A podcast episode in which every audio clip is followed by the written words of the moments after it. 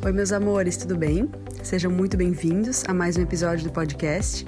E nesse episódio eu entrevisto a Tati Sincera, que vai contar um pouquinho pra gente sobre sua história, é, sobre os percalços que ela teve no caminho e que despertaram ela, né, para uma caminhada de autoconhecimento é, da importância que ela atribui à paciência, de a gente sair do imediatismo, mas né, partir para a aplicabilidade das coisas que a gente vai aprendendo. Falou sobre a importância de vivermos a nossa verdade. Então, tá um episódio bem bacana, bem inspirador. E eu quero reforçar para vocês que as entrevistas do Conscientemente agora também estão disponíveis em vídeo. Então, para quem preferir assisti-las em vídeo ao invés de né, ouvir pelos aplicativos, é só procurar pelo Conscientemente lá no YouTube. Vai ser muito legal recebê-los lá. Quem tiver por lá já aproveita para se inscrever no canal.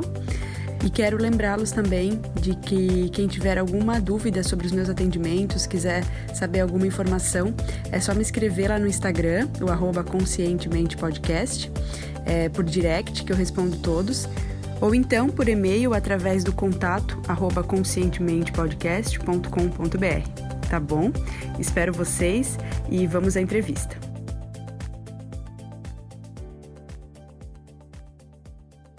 Oi, pessoal, tudo bem? Quero dar as boas-vindas para vocês que estão aqui ouvindo mais um episódio do Conscientemente e dar as boas-vindas para a Tati, que está aqui hoje, a Tati Sincera, que vem ajudando muitas pessoas aí no seu processo de autoconhecimento, de despertar, né? Então, Tati, seja muito, muito, muito bem-vinda. Estou bem feliz de te receber aqui hoje e gostaria que tu falasse um pouquinho para a gente sobre o teu trabalho, sobre a tua trajetória. Primeiro, quero agradecer eu, né, pela oportunidade de estar aqui. É, eu sempre falo assim: me chamou para falar de autoconhecimento, desenvolvimento pessoal, qualquer coisa que faça o ser humano evoluir, eu tô dentro. Né? Então, para mim é sempre uma alegria e uma honra. É, falar um pouquinho de mim. Na verdade, o Tati Sincera nasceu por uma experiência pessoal, né? Eu passei por desafios não sei se a gente vai conseguir contar todos aqui, mas um pouquinho sim. Mas desafios né, é, de contextos emocionais. E por morar em cidade pequena, não ter muitos acessos e recursos, eu resolvi, depois de um longo tempo sem rede social alguma, entrar na rede social, compartilhar as experiências com as pessoas que eu desejava encontrar quando eu precisava. Olha só. Sabe? Então, quando eu tanto busquei, até me arrepiei de falar, né? relembrando isso, né? É, então, é, eu falei, cara, vou, vou entrar na internet e eu vou oferecer informações, conteúdos e, e possibilidades para as pessoas que elas não encontram quando elas estão em momentos de desespero ou de angústia ou passando por alguma dor emocional. Hum. Então foi assim que nasceu o Tati Sincera é, quando eu comecei a compartilhar, principalmente o meu desafio com largar os remédios, né? A dependência química, assim, do, dos remédios para síndrome do pânico. Uhum. É, e eu falei para as pessoas que dava, que eu estava conseguindo, quais eram as terapias que eu estava fazendo, que tipo de caminhos eu estava procurando, e fui compartilhando esses sucessos. E o Tati Sincera foi crescendo, se desenvolvendo, encontrando mais pessoas querendo essas experiências sinceras. Incrível, Tati. Te parabenizo. Nossa, é um trabalho lindo que com certeza está impactando muitas vidas, porque é a tua verdade, né? Então, quando a gente faz uma coisa com o nosso coração, é, como é sincero mesmo, não tem como não dar certo, né? A gente acaba. É, as pessoas acabam refletindo a sua experiência através da nossa, né? Exato. E Tati, então eu gostaria de saber, né, já que tu também está passando pelo teu processo de autoconhecimento, talvez já tenha iniciado ele há bastante tempo, qual é, a teu ver, o passo fundamental para quem quer começar nessa jornada? É, a pessoa quer dizer que ele basta, não aguento mais viver no piloto automático e quero realmente me conhecer em essência e transformar. Olha a gata ali. Ai, que linda! Desculpa. Não, sem problema. É que ela vai aparecer daí daqui a pouco as pessoas. O que é isso ali? Ela é bem-vinda aqui. Então, é, o que que eu acho? Eu acho não, eu tenho certeza, né? Que é um fator determinante para a gente mudar uma realidade ou construir uma nova realidade é a decisão. Uhum. Uh, eu tô nessa caminhada, nessa busca que eu saí, né? Que eu despertei para essa consciência em 2014 quando eu tive um episódio de uma crise renal que quase me levou a óbito. Uhum. Eu já tinha crises renais desde de jovem, desde 15 anos, e com 25 anos, 24 para 25 anos, eu tive uma crise que virou uma glomerulonefrite, então É, eu não sei se as pessoas não sabem o que é, mas é uma infecção generalizada, então que toma conta do, do nosso corpo aí. E eu demorei alguns dias, algumas, algum período a mais para reagir isso. E o médico disse assim: a última pessoa com esse exame de sangue aqui, eu perdi, né? E aí aquilo me tipo, falei, gente, sério. Aí ele falou: o que que se faz, né? Aí eu falei, cara, eu faço academia, eu cuido do meu corpo, eu isso, eu aquilo. Só que assim, não era desse jeito. Eu explorava o meu corpo, eu fazia excessos de atividades físicas, eu queria ter o corpo perfeito, eu queria ser a, a top da galáxia, né? Porque as pessoas não vão conseguir ver aqui, mas depois quando elas forem no meu perfil elas vão ver, eu sou uma pessoa bem magrinha e alta. E eu não aceitava minha magreza, porque eu morava em cidade pequena, então para eles assim, ou a pessoa é magra e é modelo, ou ela não serve para nada. Uhum. Né? Então ser reconhecida pela capacidade intelectual era uma dificuldade para mim. É, e, e acabou virando uma dor, então eu queria ser aquela pessoa do corpo perfeito. E aí ele falou, cara, você tá tipo sobrecarregando o teu corpo de uma forma que eu não consigo explicar. Ele não consegue mais processar nada. Nossa. E aí chegou uma certa noite lá, fiquei nove dias no hospital, né? E eu chegou uma certa noite, eu chamei meus amigos, chamei todo mundo e falei bem assim, gente, eu vou morrer. Dessa noite eu não passo, acabou, minha vida já era. Eu tinha algumas amigas assim de igreja, eu pedi para elas orarem por mim e falei, já era. Falei, cara, eu fiz isso e eu vou, eu vou morrer e eu vou ser lembrada como a garota que sobrecarregou, acabou com o corpo dela, tentando ser a, o perfil padrão perfeito de mulher linda do mundo. E era assim que eu ia ser lembrada. E eu falei, porra, que coisa, né? Ah, desculpa aí o palavrão. Que coisa, né? E aí, o que que aconteceu? No outro dia eu acordei. Eu falei, cara, não morri. E eu comecei a reagir. Tipo, do nada, assim, as febres não passavam, os remédios não faziam efeito e de repente eu comecei a reagir. Uma nova chance. Isso. E aí eu falei, quer saber? É, agora eu reconheci que se eu tô viva, se eu tenho alguma coisa para fazer aqui nessa vida, a minha missão, a minha meta, o meu objetivo é ser feliz. Sabe, tipo, todos os dias, qualquer dia que eu acordar, o meu objetivo de hoje é ser feliz. Sim. Então, até tem uma frase que hoje eu falo que é muito relevante, assim, para me manter firme no processo, que é assim: você toma alguma coisa para ser feliz? Eu respondo sim, decisões. Perfeito. Decidi, a partir daquele dia, o meu objetivo de vida era ser feliz e que eu não vou e não iria mais descansar enquanto eu não fosse. E aí as pessoas falam assim: tá, mas e agora que você já é feliz? Falei, agora eu descobri que ser feliz é uma coisa que a gente pode sempre agregar mais, a gente sempre pode ser mais feliz e isso não tem limite, né? Sim. Então eu falo para pessoa, poxa, ontem eu fui muito feliz, mas amanhã eu posso ser mais feliz. Sim. E isso não, não é algo que, que faça com que você diminua né, a tua felicidade ou pare de buscar por ela, porque ela é algo que pode, é uma constante crescente. Perfeito, Tati, muito lindo. Então, decisões, né? É, compartilho da tua opinião. Acho é, que as decisões são as, uh, são as chaves, né, que destravam as nossas portas. Então, é, é, muito bacana, muito bacana a gente ouvir um caso real, assim, de tanto impacto. Então, te é. agradeço bastante por compartilhar conosco. E gostaria também de saber qual é, na tua opinião, é, um erro ou um hábito negativo que vem impedindo as pessoas de alcançarem mais realização em suas vidas. Vou continuar então assim no mesmo esquema aqui e, eu, por exemplo, eu percebi que o meu, o meu maior erro, o meu pior hábito era o da comparação. Uhum. Então, eu contei a história aqui, eu queria ser a moça perfeita, do corpo perfeito. Naquela época, o padrão o padrão perfeito de corpo era o paniquete, né? Uhum. Hoje já tá mais modelo, já tá mais alguma coisa assim. Sim. Mas, é, então eu me comparava muito. Então, tipo, eu estava inadequada. Toda hora eu estava me comparando a alguém, estava procurando. Então, ah, se a pessoa é inteligente naquilo, eu sou burra nisso. Uhum, uhum. Se a pessoa tem aquele corpo, então o meu corpo não é adequado. Então eu estava sempre em comparação. E, e, eu estendo um pouco mais essa comparação também para os benefícios. Porque o que, que acontece? É, a partir do momento em que eu me acho também muito bom em algo, ou que eu me desenvolvo em algo, eu começo a comparar ou minimizar a experiência da outra pessoa, né? Então eu acho que esse é o pior hábito que a gente pode ter, tanto para nossa saúde emocional, quanto para nossa realização no trabalho, quanto para os nossos relacionamentos, porque se a gente está se comparando às pessoas, a gente não está vivendo a nossa inteireza, sabe? A nossa, a nossa a parte inteira de cada coisa que a gente faz na nossa vida, né?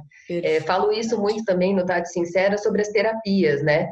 É, a partir do momento que eu estou comparando, por exemplo, você chega e me conta a tua experiência, né? Você foi lá, é, passou por tal terapia, aquilo foi excelente para você, foi maravilhoso, tá, tá, tá, tá, tá. Aí você começa a compartilhar aquela experiência e começa a comparar com outras. Ah, mas essa outra terapia aí não faz nada. Ah, mas essa aquela terapia lá não serve para isso, não serve para aquilo.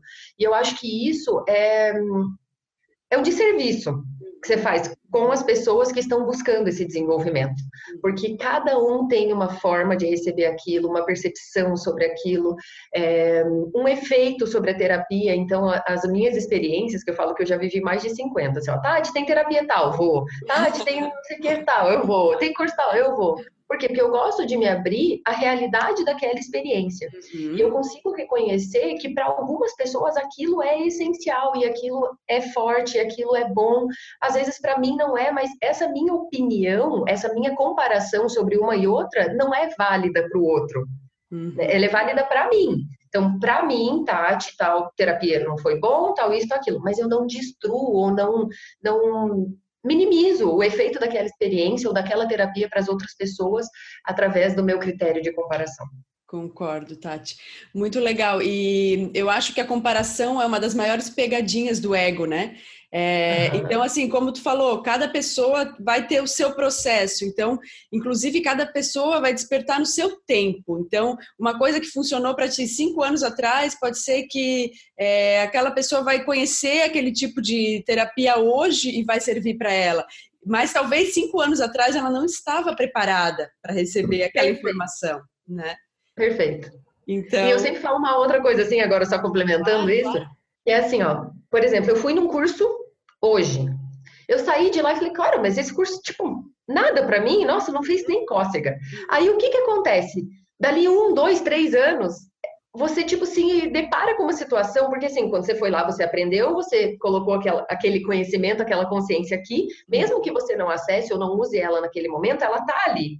E aí acontece uma situação de vida e tal, que daí você se depara aquilo e você usou aquele recurso muito tempo depois e tipo, nossa, tipo, eu desvalorizei aquilo e hoje era necessário que eu tivesse aprendido aquilo, que eu tivesse ouvido aquilo, né? Então eu sempre falo, cara, foi num lugar, não gostou, leva para casa, uhum. deixa lá guardadinho na caixinha do, do nada e pode ter certeza, um dia ou outro você vai conectar ou acessar essa informação. Sim, concordo, Tati. É a, é a mesma a mesma analogia de, de quando a gente lê um, um, livro e de uma vez a gente leu, a gente teve algum insight, alguma ideia, alguma palavra nos chamou a atenção. Daqui a pouco a gente vai ler o livro de novo, meses depois ou anos depois, parece que tu leu um outro livro, porque tu está preparado para receber novas informações, né? Tu vai ter novos insights, uma outra palavra que passou batido daquela vez né? Eu sempre releio os livros e falo assim, gente, mas é sério que eu não li essa parte da outra vez? Por causa disso. Porque naquele momento eu precisava daquelas informações. E o cérebro, ele é, eu falo, cara, deixa ele trabalhar, né? Porque ele é muito uhum. esperto, assim, ele sabe o que você precisa. Tipo, ah, eu não consigo focar naquilo, mas tá, tua atenção tá naquilo ali, então aquilo ali que você tá precisando naquele momento, né? Uhum. E aí eu vou ler o livro e falo, cara, sério que eu não li essa parte? Eu falei, não, é porque naquele momento não era o que eu precisava, mas agora é. Sim, então... a, gente, a gente quer muito racionalizar as coisas, né? Por exemplo, ah, fui num curso, tá? Como tu falou, ah, dessa vez não, não consegui absorver muita coisa, mas será? Será que aquela consciência não está trabalhando, né? Como tu falou, o teu cérebro ele vai dar um jeito de usar aquela informação. Com certeza. E Tati, então, já que a gente falou de um lado negativo, né? Existe, a teu ver, um hábito positivo para quem busca mais é, realização ou se conhecer mais, aprimorar o seu processo aí de autoconhecimento? Cara, eu vou falar a palavra mais clichê do mundo, mas para mim não existe outra, que é a paciência. Uhum. Eu acho que a gente tem que sair desse imediatismo, sabe? Tipo, a gente, nós, eu falo a gente porque eu sou muito assim, né? É, a gente quer tudo na hora, a gente teve a ideia, a gente quer o resultado. Ah, se eu busquei a terapia, ela já tem que fazer resultado em mim na hora. Tem terapias, tem movimentos que realmente fazem resultados imediatos. Mas assim, para aquilo virar uma constância na sua vida, uma realidade, é, algo, algo constante, algo palpável, algo real, é a persistência, é a paciência, né? É você aplicar aquilo todos os dias, eu, eu falo isso por causa, por exemplo, da minha síndrome do pânico, né? Uhum. Então, eu tinha síndrome do pânico e toda vez que eu entrava em crise era aquela coisa, aquela respiração afobada e tal. E eu comecei a fazer muito curso, curso de renascimento, cursos todos de respiração, para trabalhar a ansiedade na, na, na respiração, né? Uhum. E aí, o que que acontece? A primeira vez que eu saí da crise de ansiedade com a respiração, eu achei que tinha acabado entendeu? Para sempre, tipo, meu, nunca mais vou ter. Tipo, respirei, acabou, né? E aí foi uma maior decepção, porque numa próxima crise eu estava tão é, desacreditada na, naquela realidade ali, porque eu achei que já tinha resolvido, que aquilo não passou. Uhum. né? E aí eu falei, cara, não é bem assim. A questão é a constância, é eu começar a perceber antes, é eu, é eu aplicar isso. Não é esperar eu ficar ansiosa ou, ou com crise para eu trabalhar a respiração. Eu tenho que trabalhar ela todos os dias. Foi muito engraçado que eu coloquei até despertadores, tipo, várias vezes durante o dia, eu já estou dando um monte de dicas, né, para as pessoas, assim, isso, isso, é ótimo. Eu, eu, gosto de aplicabilidade, sabe? Às vezes a pessoa chega e fala, ah, tal coisa resolveu minha vida. Tá, mas como que você fez? Não, eu fiz assim, eu coloquei despertadores no meu celular para me lembrar três ou quatro vezes por dia de respirar conscientemente. Fato. Então, tipo, antes eu sabia a técnica, usei ela em momento de crise. Aí depois teve uma crise e eu me perdi, me desestabilizei emocionalmente porque eu não aplicava ela diariamente. Então ela não era uma coisa natural para mim, né? E o que que eu fiz? Tornei ela um hábito e com paciência, né, fui aplicando, fazendo todos os dias. Hoje eu posso dizer, não sei mais quando, sei lá, acho que faz mais de três anos que eu não tenho nenhuma crise assim, mas eu ainda respiro conscientemente durante o dia. Uhum. né? Tirei os despertadores, mas tipo, isso já é tão natural, eu já acordo e já respiro, a hora que eu saio do banho também já, a hora que eu tô me maquiando também, e aí eu vou fazendo toda essa conexão, porque eu tive a paciência, né, de sair daquele imediatismo do resultado e tornar isso uma realidade, um hábito na minha vida. Muito bacana. E acho que é bem aquela ideia, né, Tati, de a gente cuidar para não entrar de novo no piloto automático, porque a nossa consciência vai expandindo, mas a tendência da nossa mente é sim se manter no que ela já conhece, se manter nos velhos hábitos. Então, Exato é muito aquela ideia do orar e vigiar, e a gente precisa estar sempre muito vigilante, né? É, autoobservação, eu acho que o autoconhecimento traz isso. É, tá, para mim o que vai funcionar é botar alarmes, ou para mim, eu inclusive tenho um, um alertinho aqui no meu computador, um post-it, assim, respirar, para de vez em quando, Bom. quando eu olho para esse alerta, né, eu voltar para a respiração, voltar para o momento presente. Então, assim, a gente se conhecer a ponto de dizer, isso funciona para mim, né? E você sabe que você falou uma coisa genial e tem tudo a ver com o que a gente está falando aqui, que eu falei, o nosso cérebro ele é assim, né? Então ele se condiciona e ele se beneficiou desse, desse, desse comportamento, dessa atitude. O que, que ele vai fazer? Ele vai colocar a gente nesse piloto automático. Sim. E logo, quando aparecer alguma situação, aquilo lá para ele não vai ser um, um, momento de recurso ou de acesso rápido. Por quê? Porque aquilo ali já é normal, né? Então perde aquela potência. Então é muito legal se manter nisso, né? Que é o que eu falei. Na verdade, eu ancorei nos alarmes, né? Hoje eu não tenho mais quatro, cinco, mas toda vez que eu olho o despertador do meu celular, eu já. né? Respirar conscientemente. E não trazer isso para um, uma coisa tipo habitual, natural. Não, quando eu estiver respirando, eu prestar atenção exatamente naquela respiração, naquele momento, naquele dia, né? E não, e não voltar para aquele piloto automático, no caso, ah, só respirar conscientemente. Só respirar conscientemente não vai valer também, né? Ele vai perdendo, ele vai exigindo, o, os levels vão aumentando, né? Uhum, uhum. Perfeito, Tati. Acho que a gente se colocar no momento presente é tudo que a gente precisa para se alinhar novamente, né, com o nosso potencial máximo, porque o nosso potencial máximo não está lá no passado, não está lá no futuro. Então é muito bacana isso. Então já fica como uma dica para quem está nos ouvindo. Aí. Tati, eu gostaria que tu compartilhasse conosco qual foi é, o melhor conselho que tu recebeu na vida, no decorrer da tua vida, assim, aquele conselho que mudou tudo ou que fez é, uma grande chave virar, assim, na tua vida. É, me arrepiei de novo, não sei porquê. É, é muito difícil a gente escolher. Eu, eu, eu pensei nisso, né? Assim, é, quando as pessoas falam, ah, o que, que você diria? Qual conselho você dá? Isso é um, é um hábito, né? Muito comum das pessoas, porque a gente gosta muito de uma coisa de receita, de, de uhum. dica, né? Que, que alerta a gente. É, e desde então, desde as minha, da minha experiência de quase morte, para mim, é, às vezes as mínimas coisas são grandes conselhos, né? Eu transformo as coisas em, em, grandes aprendizados, assim, porque eu acho que todo dia é uma grande oportunidade, né? Então, a experiência de alguém, uma conversa com alguém, uh, algo, algo, que alguma pessoa passou e conta para mim como ela solucionou, tipo, tudo isso para mim são grandes conselhos. Mas se eu tivesse que selecionar um agora, assim, eu acho que um conselho que a minha mestra Olinda me deu é, há, há um bom tempo, uhum. que é sempre assim, fale a verdade e peça o que você precisa. Uhum. É, é, eu, eu aprendi com isso que esse jogo de adivinhação que a gente tem com as pessoas é algo que desgasta muito Sim. todas as relações, a nossa mentalidade, o nosso emocional, né? Então, pedir o que a gente precisa não é vergonhoso, né? Então, quando a gente chega e fala, poxa, eu preciso de ajuda, poxa, eu não consigo fazer isso, poxa, é, eu tenho que comer, sabe? Tipo, pedir o que você precisa não é errado, né? Contanto que você fale a verdade. Uhum. Né? Então, é, juntando essas duas coisas, eu acho que a gente chega a, a lugares inimagináveis. Uhum. Tá? É, é vou dar um exemplo, assim, por exemplo, uh, eu, eu consegui né, trazer a Luana Piovani para uma live para mim, hoje ela grava um, um um videozinho para eu colocar nas minhas palestras, a gente tem uma relação de amizade muito gostosa.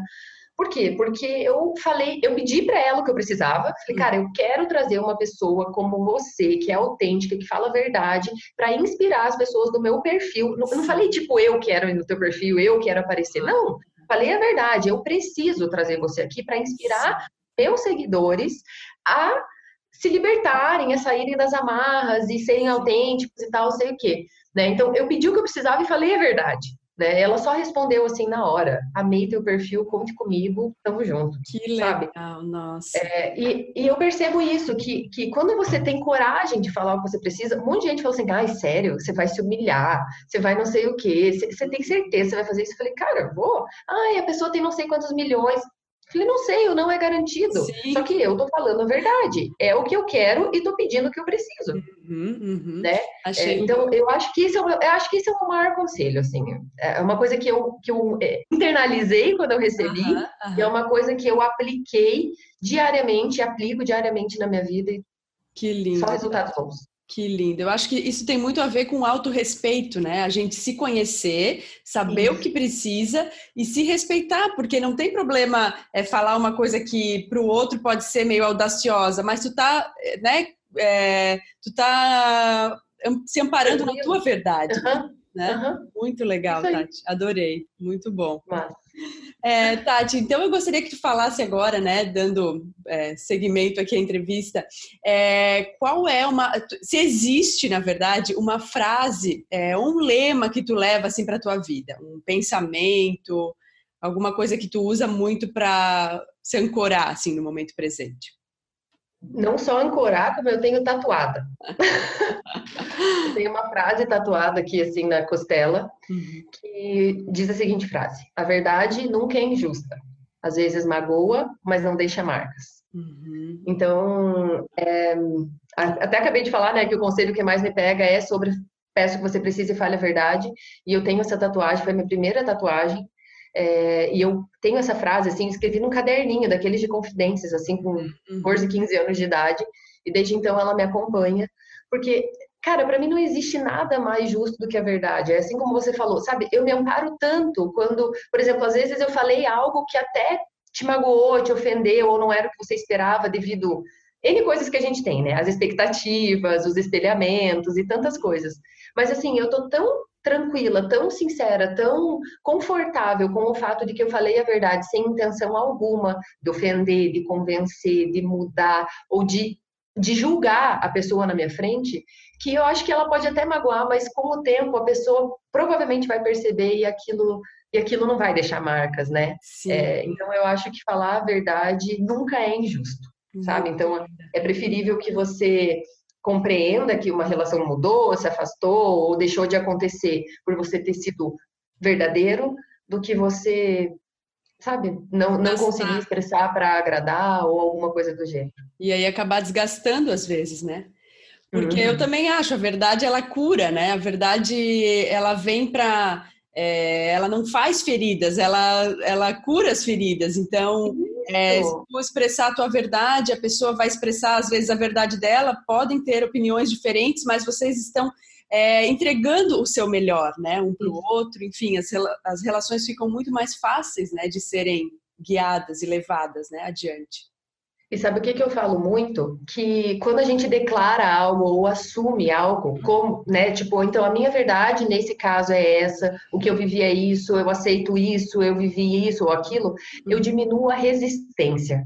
Uhum. É, toda vez que você aceita algo, que você declara, você diminui to toda aquela barreira que tem de tipo assim, de não aceito isso, de nego isso, de não quero aquilo, de não vivo isso. Por quê? Porque tudo isso aumenta a nossa dor, né? Toda essa resistência aumenta a nossa dor. Faz com que a gente batalhe contra aquilo. Eu, eu uso até um exemplo assim, por exemplo, é, ah, eu, tô, eu tô com crise, não sei o quê. Não, não, já vai passar. Não é real isso, aquilo. Por quê? Porque eu não aceitei aquilo como uma verdade. Uhum. E aí o que que acontece? A crise aumenta, você fica em desespero, a coisa vai por um, por um caminho que você não esperava, o que você não consegue consegue mais controlar, né? Porque saiu do, da tua alçada. E quando você aceita, eu falo assim que a primeira experiência consciente que eu tive de sair de crise foi como se eu tivesse saído do meu corpo, uhum. ido lá, olhado para mim e falado assim: você está passando por isso agora.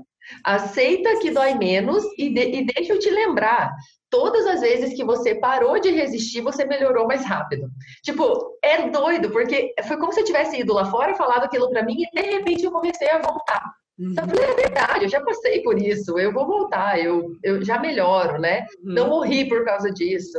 Então, foi um, um mindset, né, que, que mudou e que, cara, para essa frase foi o, o que me marcou muito, assim. Eu admiti aquilo como uma verdade, eu diminuí a resistência sobre um fato e aí eu pude buscar os recursos e os caminhos para solucionar aquela questão com mais facilidade. Incrível. É, é, impressionante a quantidade de barreiras, né, que a gente coloca para aceitar uma situação como ela é, né? A gente quer fugir do fluxo natural das coisas, a gente tenta negar, a gente tenta é, espernear, mas não adianta, é só a verdade que vai quebrando essas resistências. Isso, eu falo assim, ó, que toda vez que a gente admite a ignorância sobre um fato, é que a gente pode de fato resolver ele. Uhum. Né? Então, assim, poxa, eu tô passando por isso, mas eu não sei o que eu tô sentindo. Então, admita, você não sabe o que você está sentindo e você precisa de auxílio, ou de ajuda, ou de alguém para te ajudar a reconhecer isso, ou para encontrar um caminho, né? Então, você tem que admitir essa ignorância, que é com a verdade, você tem que ser verdadeiro com você para isso, para daí você poder buscar as fontes, as ferramentas e os conhecimentos daquilo ali para poder hum. sair dessa ignorância com mais consciência e sabedoria, né? Sim, sim. E até fazendo um adendo, né? Eu acho muito, essa, muito legal essa questão da resistência.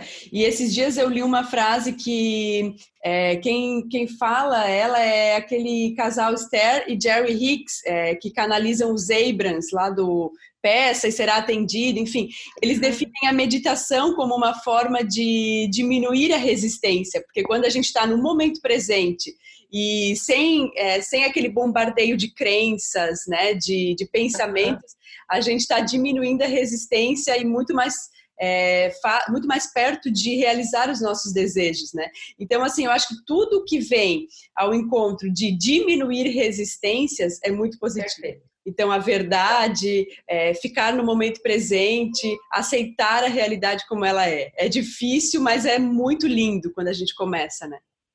Exatamente. Perfeito. E Tati, então eu gostaria que tu compartilhasse conosco é, um livro que tenha sido muito importante na tua trajetória. Assim, eu sempre peço um livro para realmente é, mostrar que tenha sido um, um grande uma grande mudança, que tenha trazido uma grande mudança para a vida da pessoa? É difícil indicar um, né? É, é difícil, né? tá, mas então eu vou no ponto alto, como você explicou ali, tipo, o que gerou uma grande mudança. Uhum. Realmente foi o poder do agora. Uhum. Uhum. Porque vai de encontro com tudo que a gente falou aqui agora, né? De encontro ao encontro, acho que é o encontro, né? De tudo que a gente falou aqui agora. é, justamente sobre aquilo que você falou, poxa, diminuir a resistência, voltar para o momento presente, né? Esse livro me trouxe para essa realidade. Então, por exemplo, eu, por ter síndrome do pânico, tudo, eu tinha medo de tudo, de tudo, tudo, tudo na vida, assim. De estar aqui, de da luz apagar, da janela fechada, o carro explodir. Então, são tantas coisas que eu não consigo enumerar, né? E quando eu comecei a ler esse livro, após um acidente de carro, então também foi um, um, um choque, é, o primeiro medo que eu superei com o livro foi o medo do escuro. Porque ele só me trouxe para agora. Ele falou assim: é o seguinte, vem aqui agora e pensa no que você pode fazer para isso não ser um problema para você caso aconteça o que você imaginou. Aí eu, tá, tipo, ter uma vela e um fósforo aqui do lado. Tipo, acabou a luz, eu acendo a vela e o fósforo, né? E aí ele falou, e de fato, qual é a possibilidade disso acontecer agora?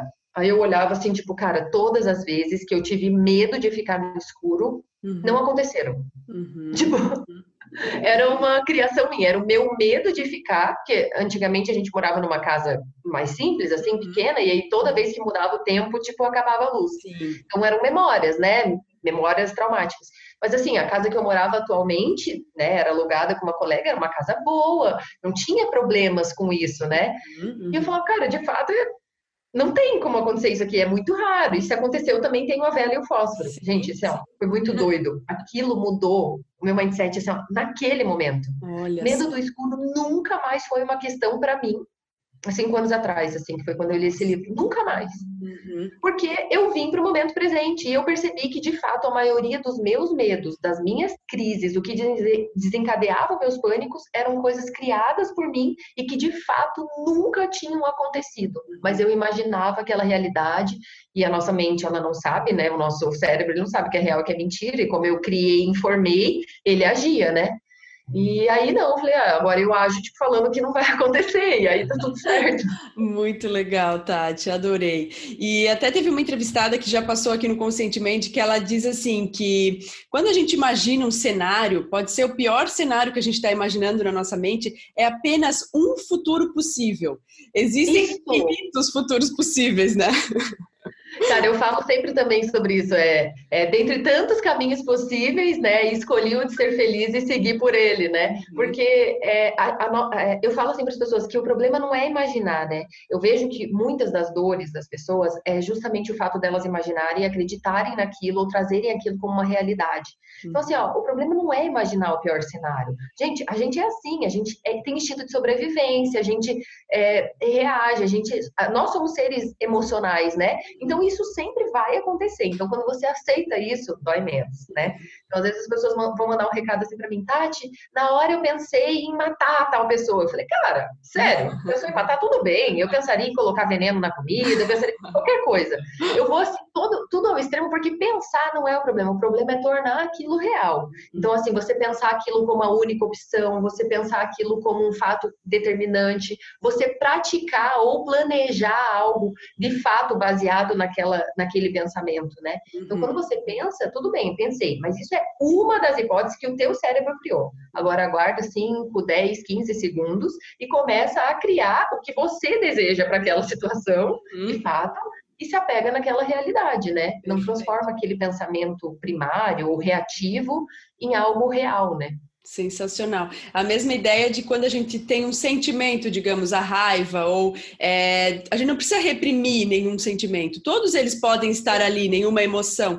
É, o que vai definir é o comportamento que a gente vai ter, né, quando aquele sentimento vier. Genial. Genial. Eu sempre falo uma palavra nas minhas palestras assim, ó. As pessoas falam sobre controle emocional. Gente, eu falo sobre controle comportamental. Isso, isso. Porque o emocional, ele tá aqui. Né? E quando você, por exemplo, sente raiva de uma situação, né, você, você tem que aceitar. Né? Tudo que a gente falou aqui agora, nesses minutos anteriores, sobre a verdade, sobre reconhecer, sobre aceitar, sobre ver. Então, se eu aceito, poxa, eu senti raiva mesmo daquilo. Né? Mas não quer dizer que eu tenho que sair dali com comportamentos jogando a minha raiva em cima dos outros, batendo em alguém, julgando, tipo, planejando um, um, desastre na vida de alguém, né? É, eu tenho que controlar o meu comportamento mediante aquilo, porque assim, o comportamento ele também muda o estado interno. Né? Então eu senti raiva no momento. Se eu agir com raiva, eu estou externalizando aquela emoção. Mas se eu agir, poxa, vou, calma aqui. Eu tenho a consciência, né? Já diz o nome do teu perfil assim, conscientemente. Gente, a gente tem a consciência como um aliado incrível da nossa existência, uhum. né? E a gente tem que usar isso. Poxa, Quer saber? Vou começar a andar mais calma, vou falar com mais lentidão, vou tomar uma água. Você tem ações e comportamentos que mudam o mindset e o estado interior. Uhum. Né? Então, usa a teu favor também a tua forma física, a tua expressão, para ter os benefícios daquilo. E quando você vê, tipo, não é mais a raiva o teu sentimento primário, né? Mas é a paciência, é a calma, é a resiliência, tantas outras coisas que vão surgindo com as tuas atitudes. Perfeito. E eu acho que o autoconhecimento ele vem trazendo muito é, para gente essas ferramentas, digamos assim, ah, eu senti raiva, tá? O que que para mim vai funcionar para aplacar essa raiva? Mas aí definir isso antes, não na hora da raiva. Então assim, ah, para mim vai funcionar sair para dar uma corrida, ou então sentar para meditar, ou ouvir uma música agitada, porque nessa hora essa música vai me ajudar a acalmar meus pensamentos né? Então, isso é então, bacana definir. O que eu falo sobre isso, Bru, é que as pessoas elas têm muita dificuldade de se conectar com as emoções. Uhum, uhum. Então, o que que acontece? Ninguém pega e fala assim: "Hoje eu vou me conectar com a minha raiva para saber como eu me sinto quando eu estou com raiva". Tem, né? Eu fui fazer curso de imersão que eu acho maravilhoso e que eu indico para todo mundo que eles fazem justamente isso. Você se conectar com essas emoções e você reconhecer exatamente como que o teu corpo reage né? Então, assim, por exemplo, eu, quando eu estou num nível de estresse, de nervosismo muito grande, é, a minha mão começa a paralisar, né? Tipo, faz tetania, assim. A minha boca também, tipo, trava, como se cerrasse os dentes, eu até quebro os dentes, né? Nossa, né? Uhum. Eu sei falar sobre mim quando eu tenho raiva. Por quê? Porque eu fiz conscientemente um movimento de me conectar com, com as minhas emoções e como eu reajo quando eu estou sentindo elas. E aí eu posso buscar acessos, ferramentas, conhecimentos para lidar com aquilo se, se algum dia eu me deparar com essas situações. E não quando eu me deparar com a situação, eu estar tá totalmente despreparada ou vulnerável, né, é, com as situações. Então, eu acho, assim, genial quando a gente começa a trabalhar conscientemente essas emoções. Então, eu sei como é quando eu tô sentindo raiva, eu sei como é quando eu tô feliz, eu sei como é quando eu recebo uma notícia boa, eu sei como eu fico quando eu não recebo uma notícia que eu espero, sabe? Então, eu vou lidando com aquilo de forma consciente e me conhecendo cada vez mais para saber como lidar se as situações acontecerem. Muito bom, Tati, perfeito. Eu acho que é esse o caminho, assim, é a gente entender como a gente funciona, né? É, hoje em dia, por exemplo, a ansiedade também está muito presente. Então, assim, é o que que ela faz no meu corpo? Ela me paralisa. É não deixar então que ela paralise ou então que ela te deixe no estado de explosão. Mas tá, o que que eu posso fazer de melhor com isso, né? Então, eu acho muito bacana e eu acho que isso é autoconhecimento na prática, né, Tati? Uhum. Isso aí.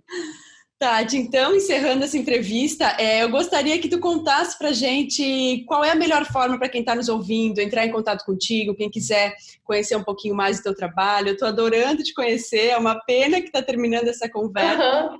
E queria a gente que pode fazer mais, com, com outros temas. Vamos sim. Vamos sim, sem dúvida. Então, qual é a melhor forma para as pessoas entrarem em contato contigo, conhecerem um pouquinho mais da Tati Sincera? Então, meu principal, é, é, principal, como é que eu falo? Minha principal rede social uhum. é o Instagram, né? O arroba Tati Sincera A. Então é Tati Sincera, tem um azinho, mais um A no final, Tati Sincera A. É, tem o YouTube também, arroba Tati Sincera. É, Instagram, é, todas, Facebook, todas as redes sociais. Mas o meu foco mesmo é o Instagram. Lá a gente tem uns, uns como é que, é que fala? Uns quadros super, super interessantes, uhum. divertidos. Tem o Terapeuta Me Ajuda, então as pessoas mandam perguntas, a gente vai trocando ideias, respostas, sugestões. É um quadro que eu, que eu gosto muito e que agrega muito valor às pessoas, porque às vezes a questão de uma pessoa é a questão de muitas outras, né? Uhum. Então é muito gostoso essa troca lá e vão ser todos bem-vindos. Eu estou muito, muito feliz de ter participado. Que legal, Tati. Eu te agradeço demais. Quero expressar aqui minha gratidão é, por te receber aqui, é, receber tanta, tanto, tanta coisa incrível que a gente foi conversando, tanta experiência que tu compartilhou com a gente. Então, quero te desejar também muita luz é, na tua caminhada, muito sucesso, que tu possa impactar cada vez mais vidas. É, o mundo precisa ouvir né, as, as verdades que estão aí dentro, então que ela ressoe aí muito longe cada vez mais. Então, Tati, muito obrigada mesmo e quero te deixar um abração e dizer que as portas aqui do Conscientemente estão sempre abertas para você. Ah, muito obrigada. Gratidão. um beijo grande. Até mais. Tchau, gente. Tchau. Espero que você tenha gostado do episódio e se ele foi importante para você, se fez sentido, seria muito legal saber o que você achou. Então convido é, para que deixe um comentário no site ou na plataforma que você está ouvindo, ou ainda no Instagram do Conscientemente, o arroba Conscientemente Podcast. É sempre um prazer e uma honra é, saber o que, que vocês acharam. E claro, se for possível, compartilhar com seus amigos, familiares, é, pessoas que vocês ah, achem que podem gostar dessa entrevista. Então finalizo deixando um beijão enorme a todos vocês. É, saibam que eu sempre estou emanando muita luz, muito amor para a caminhada de cada um. É, agradeço muito vocês terem tirado um tempinho para ouvir essa entrevista. Um beijo no coração e fiquem com Deus.